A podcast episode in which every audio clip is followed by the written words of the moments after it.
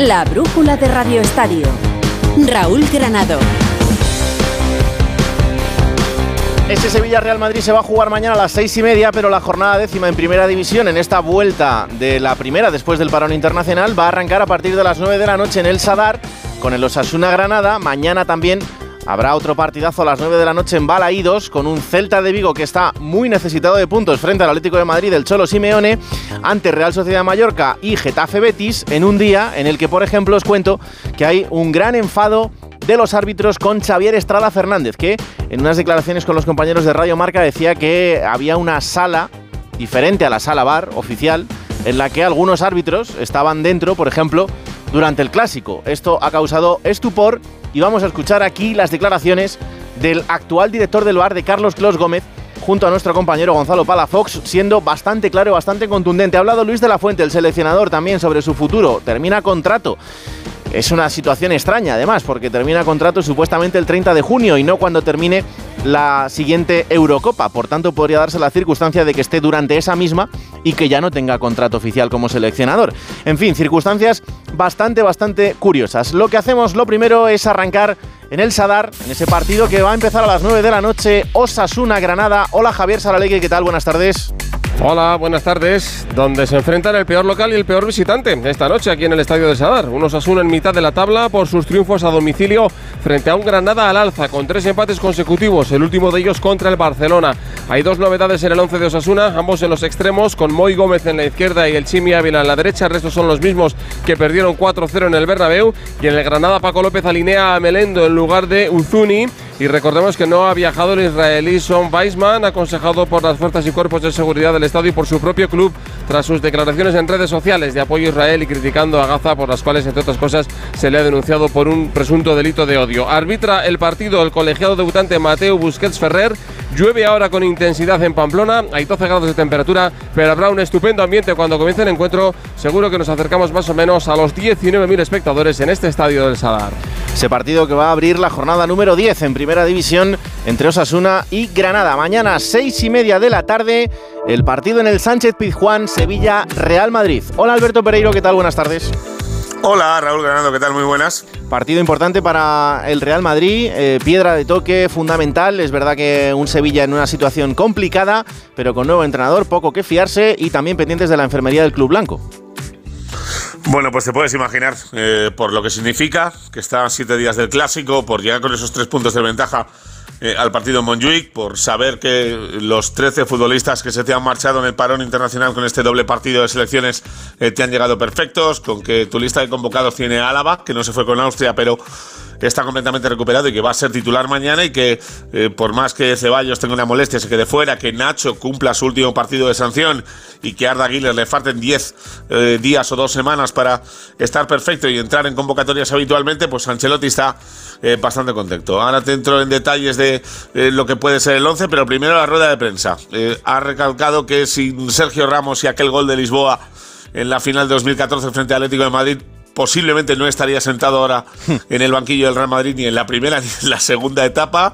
Ha dicho que no se puede desviar el tiro, ya lo dijo con Vinicius y los cantos racistas de eh, Mestalla eh, sobre la situación del madridismo sociológico que dejaba ayer eh, caer la puerta y que ha respaldado Xavi en sala de prensa previa a su partido frente a Teti Bilbao, que lo que es es lo que es y es lo que ha pasado con pagar 17 años de árbitros y que, bueno, pues hay una circunstancia del aire. Ya lo escuchábamos el otro día cuando estaba en esa Universidad de Parma, en la que le eh, nombraron doctor honoris causa y que el, mismo rector de la facultad dijo que el año 2024 para Ancelotti iba a estar lleno eh, de cosas bonitas y que iba a entrenar a Brasil.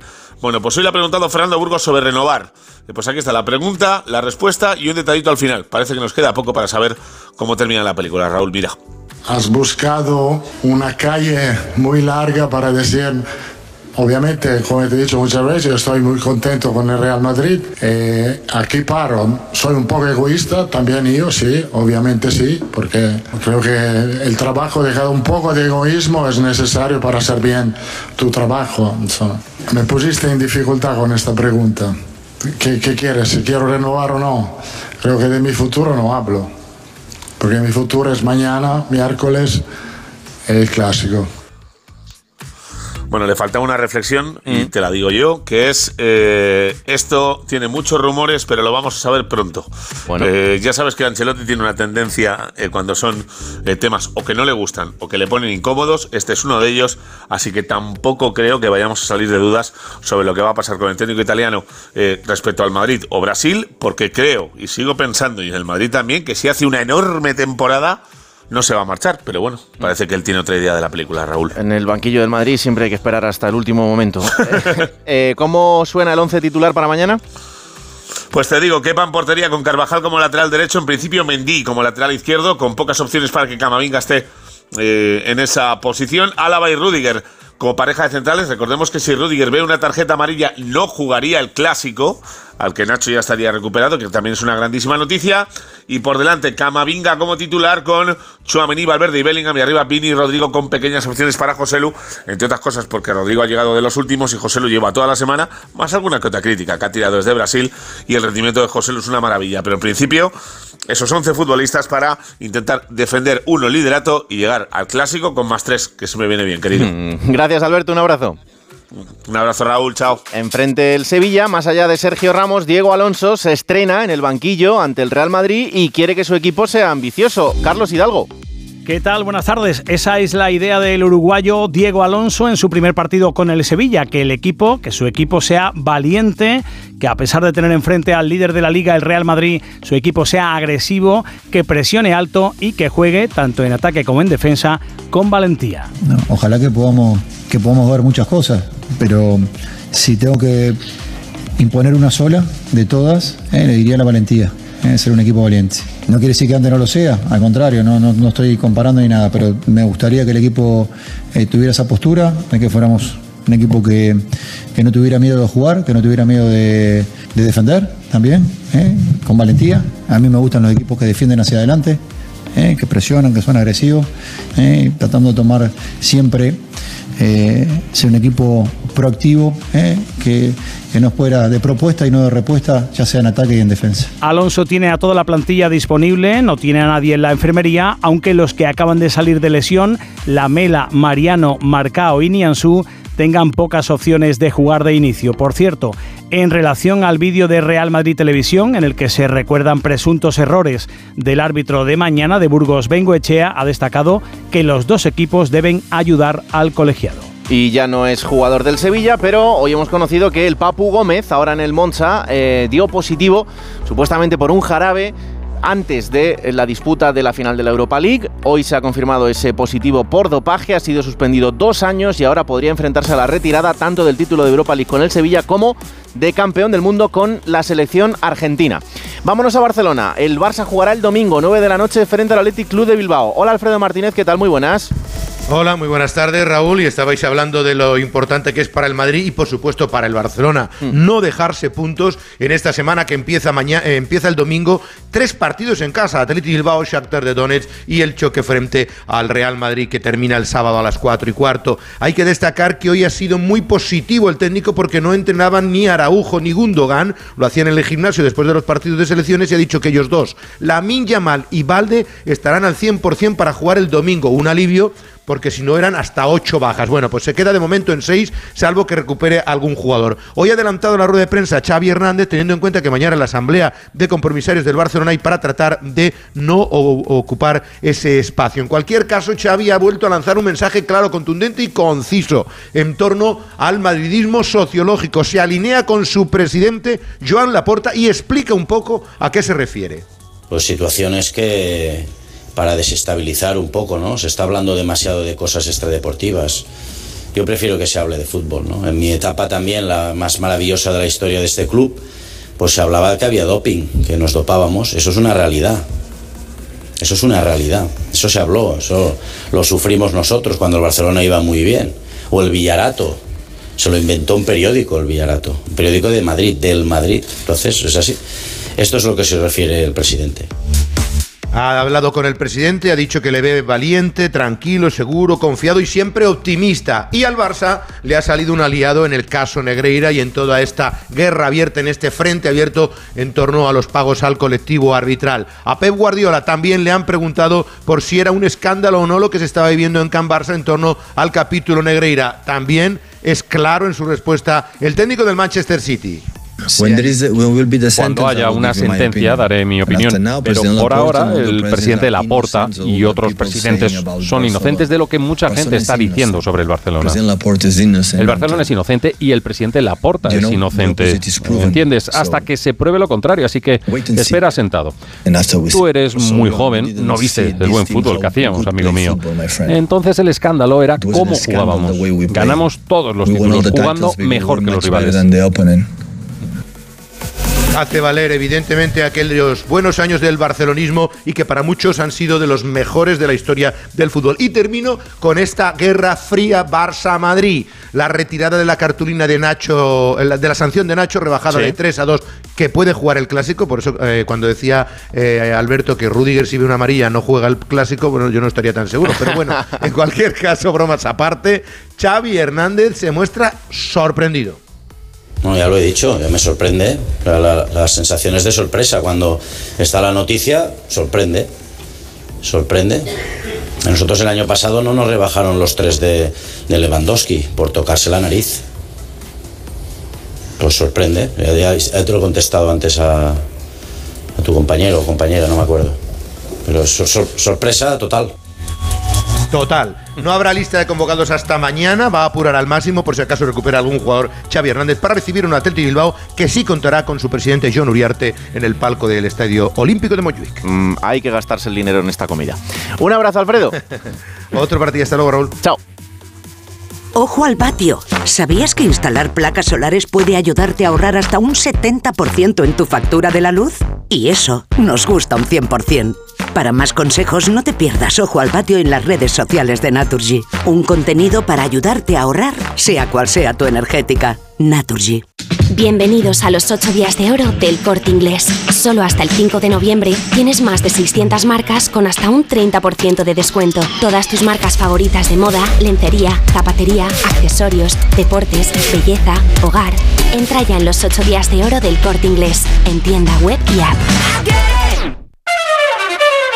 Este sábado desde el corazón de la comarca urensana de Valdeorras, Gente Viajera te invita a saborear y conocer el Godello, uno de los grandes vinos blancos de Galicia, que ya ha conquistado la excelencia en las más prestigiosas guías del vino de todo el mundo, con el patrocinio de Turismo de Galicia. Este sábado a partir de las 12 del mediodía, en directo desde el Centro Cultural Avenida del Concello de Arrúa en Ourense, Gente Viajera, con Carlas Lamelo. Te mereces esta radio. Onda Cero tu radio. ¿Oyes pitidos al dormir? Toma Sonofin. Sonofin contiene jingo biloba para mantener una buena audición. Y ahora Sonofin Noche, con melatonina para conciliar el sueño. Sonofin, de Pharma OTC. ¿Qué tal, Susana? ¿Estás bien? Mi madre, que vive sola y se ha vuelto a caer. ¿Por qué no le pones la alarma de Securitas Direct? Aparte de estar protegida en casa, tiene un botón SOS para avisar emergencias. Así te quedarás mucho más tranquila.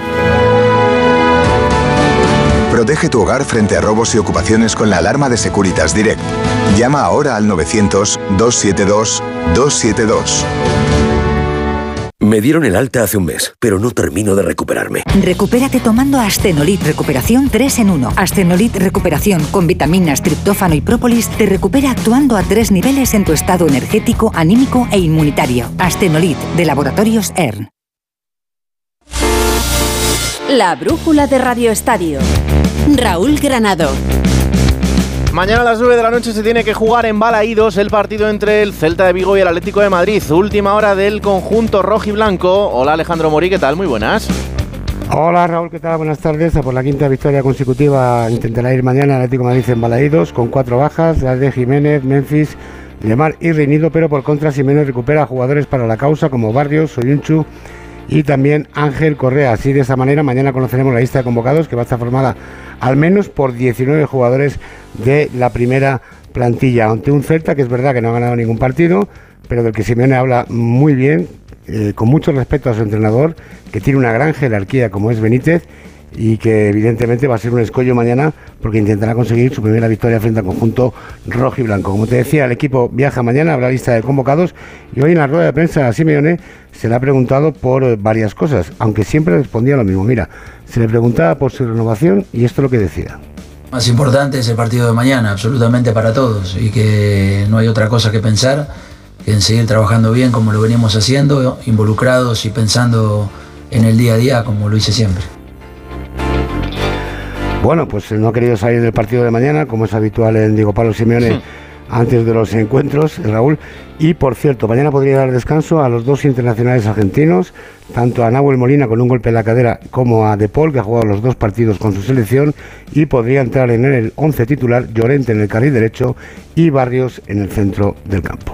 Siempre es interesante ver los partidos del Atlético de Madrid después de un parón de selecciones, así que a ver qué cara vemos mañana. Gracias, Jano. Que no, pase, que no pase lo de Valencia. Desde luego, un abrazo fuerte. Hasta luego. Enfrente el Celta de Vigo. Hola, Rubén Rey.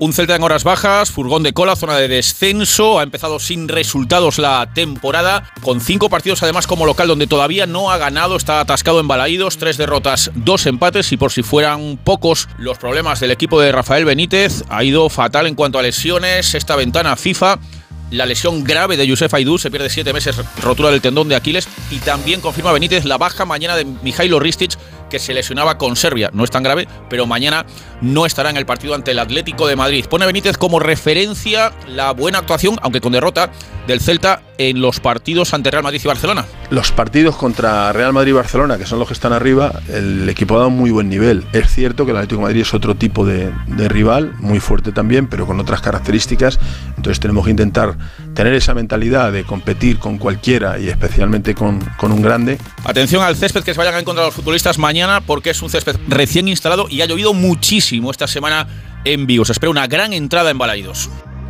Mientras tanto, seguimos a vueltas también con el futuro del seleccionador nacional, que termina contrato, como os decía en la entrada de este programa, el 30 de junio. Esto supondría que terminará contrato durante la celebración de la Eurocopa de Naciones que se tiene que disputar este verano, donde España ya está clasificada y por tanto con las dudas de qué pasará eh, en cuanto a cuánto renovará y si lo hará durante ese mismo eh, torneo. Hoy ha estado en Murcia y allí los compañeros de la televisión murciana le han preguntado al seleccionador.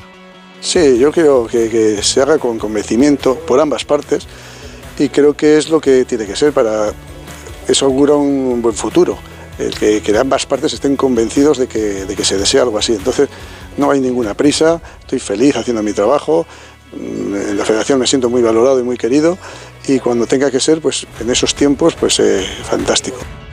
Dentro de la locura en la que vive instalada la Federación Española de Fútbol en los últimos meses y ahora bajo la presidencia interina del señor Rocha, al menos de momento, pues esto es lo que tenemos, un seleccionador que creo que por primera vez en la historia durante un torneo no va a tener resuelto su futuro, a menos que antes de que arranque esa Eurocopa haya alguna resolución en este sentido, pero no a día de hoy, y no deja de ser curioso. ¿Lo acepta Luis de la Fuente? Sí, pero ¿qué contrato firmó con Rubiales? ¿Era tan importante en ese momento como nos contaron a todos? No era una situación de interinidad, eso está claro, pero es lógico que el seleccionador nacional arranque una Eurocopa sin saber dónde va a entrenar.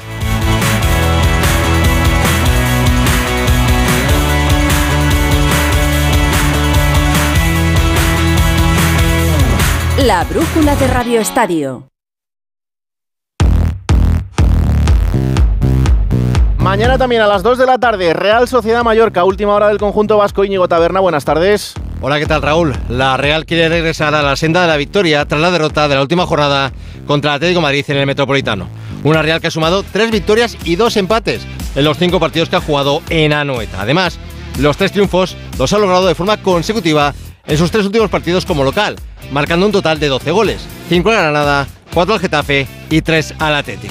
Y Manol recupera a Mohamed Alicho para este partido, mientras que Odiozola, Tierney y Andrés Silva cosan baja por lesión.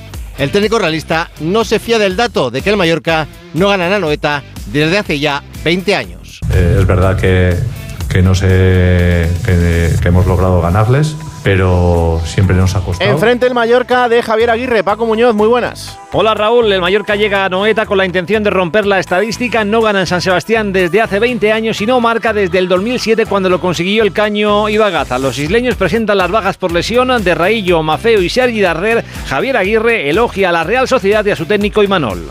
y, y admiro mucho al mister, me encanta, es un una persona sensacional.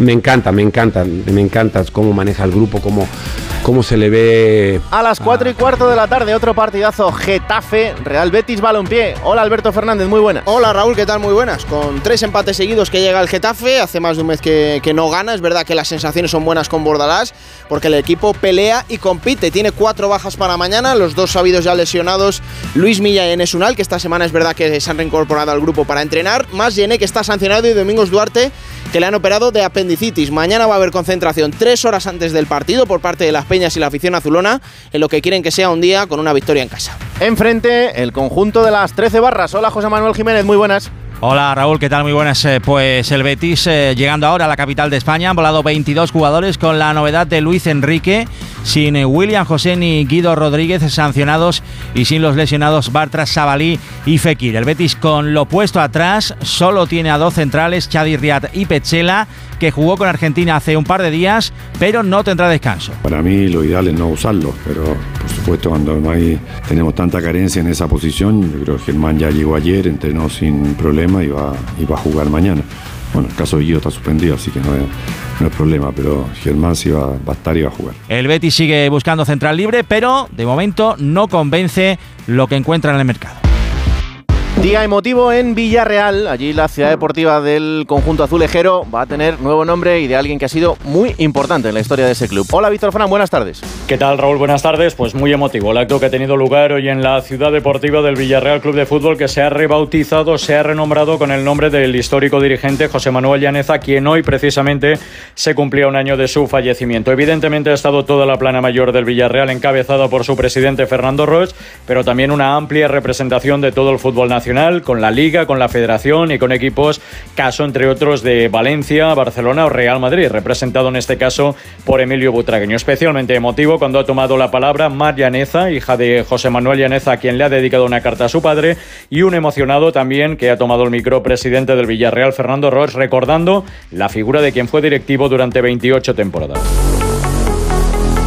Enfado brutal entre el colectivo arbitral con Xavier Estrada Fernández, que hablaba de la posibilidad, eh, en una entrevista en Radio Marca, de que hubiera una sala bar, sala BOR en este caso, escondida o secreta. Gonzalo Palafox ha hablado con el jefe del bar, con Carlos Clos Gómez.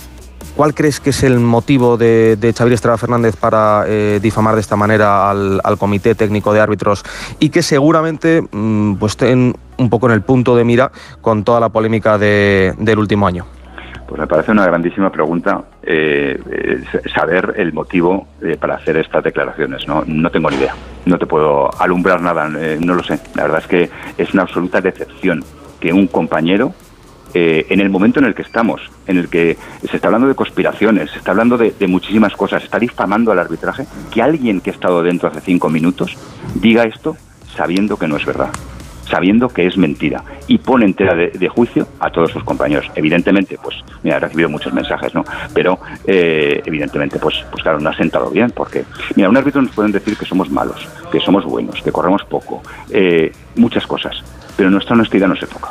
Nuestra honestidad no se toca, y menos sin pruebas. Yo le animo, de verdad, le animo a que si tiene una prueba, que vaya, pero no a un medio de comunicación, que vaya a un juzgado y la presente. Esta noche escucharemos más en profundidad esa entrevista de Gonzalo Palafox con Clos Gómez, Champions Femenina. Hoy se ha sorteado el eh, torneo para el Real Madrid y para el Fútbol Club Barcelona. Hola Ana Rodríguez, muy buenas. ¿Qué tal, Raúl? Buenas tardes. Pues no ha sido un mal sorteo para los equipos españoles, este de la fase de grupos de la Champions femenina. Para el Barça, como no podía ser de otra forma asequible, al ser el actual campeón de la competición, el campeón de la Liga Española, partía como cabeza de serie y queda encuadrado en el grupo A junto con el Rosengar, el Benfica y el Eintracht de Frankfurt. El Real Madrid, por otra parte, que partía del bombo 2, ha evitado, yo creo, a los grandes cocos de la competición y se encuadra en el grupo D junto con el Chelsea, el París, que no es el Paris Saint-Germain, el París, pero que es la auténtica revelación de la previa de la Champions al haber dejado fuera al Wolfsburgo y al Jaque en eh, sueco. Estos serán los rivales del conjunto madridista. Una competición, una fase de grupos de la Champions que comenzará el próximo 14 de noviembre. En cuatro minutos arranca la jornada 12 en Segunda División Español Leganés. Hola, José Agustín Gómez. Hola, buenas noches desde el escenario del partido donde están a punto de saltar los dos equipos. Es un duelo por el liderato entre Español y Leganés, primero contra segundo. Los periquitos, máximos goleadores de la categoría con 22 goles, reciben a unos pepineros que son el equipo que menos ha encajado en las 11 primeras jornadas, tan solo 5 goles. Luis García coloca a Oscar Gil en lugar del lesionado Omar en el lateral derecho. En el Leganés, Borja Jiménez recupera y le da lugar en el 11 titular una vez recuperado de sus molestias a Jorge Miramón. Arbitrará Miguel Sesma Espinosa con la asistencia en el bar de Aitor Gorostegui Fernández Ortega. Jornada en directo también de la Euroliga de baloncesto, 7 y media Nadolu Efes, Valencia Basket, 8 y media Barcelona, Bayern de Múnich. Hola David Camps, muy buenas. ¿Qué tal, Raúl? Muy buenas. Y tanto el Barcelona como el Valencia que buscan mantener el ritmo del Real Madrid, 4 de 4 y seguir liderando la Euroliga los tres equipos españoles. Dura la visita que tiene el equipo Chea. Estambul ante el EFES, campeón dos veces en los últimos cinco años y de momento, pese a buena defensa y juego colectivo en los tres primeros cuartos, que les ha llevado a ganar por 9, 41, 50. Mediado el tercer cuarto, ha reaccionado el conjunto otomano con un parcial 12-1 que les pone por delante al inicio del último cuarto 57-53 y el Barcelona que recibe al Bayern de Pablo Lasso y el inicio no ha podido ser mejor para el conjunto azulgrana con un parcial 13-2 para arrancar el partido con la Provítola haciendo y deshaciendo a su antojo para desesperación del técnico vitoriano y los cambios que han hecho variar la tónica. 27-11 máxima para el Barça al final del primer cuarto y ahora mediado el segundo. Sigue ganando cómodamente el conjunto azulgrana. Barcelona 35 Bayern de Múnich 22 Fórmula 1 tenemos Gran Premio en Estados Unidos. Hola Jacobo Vega muy buenas. O primero vamos a las motos. Gran Premio de motociclismo en Australia. Hola Chechu Lázaro buenas tardes ¿Qué tal Raúl? Esta pasada madrugada se disputaron los primeros entrenamientos del Gran Premio de Australia dominados por las KTM de Binder y Miller con Maverick Viñales como el mejor español tercero y con Jorge Martín cuarto y mal día para el líder Peco Bañaya un décimo que no ha logrado su plaza directa en la Q2 y tendrá que pasar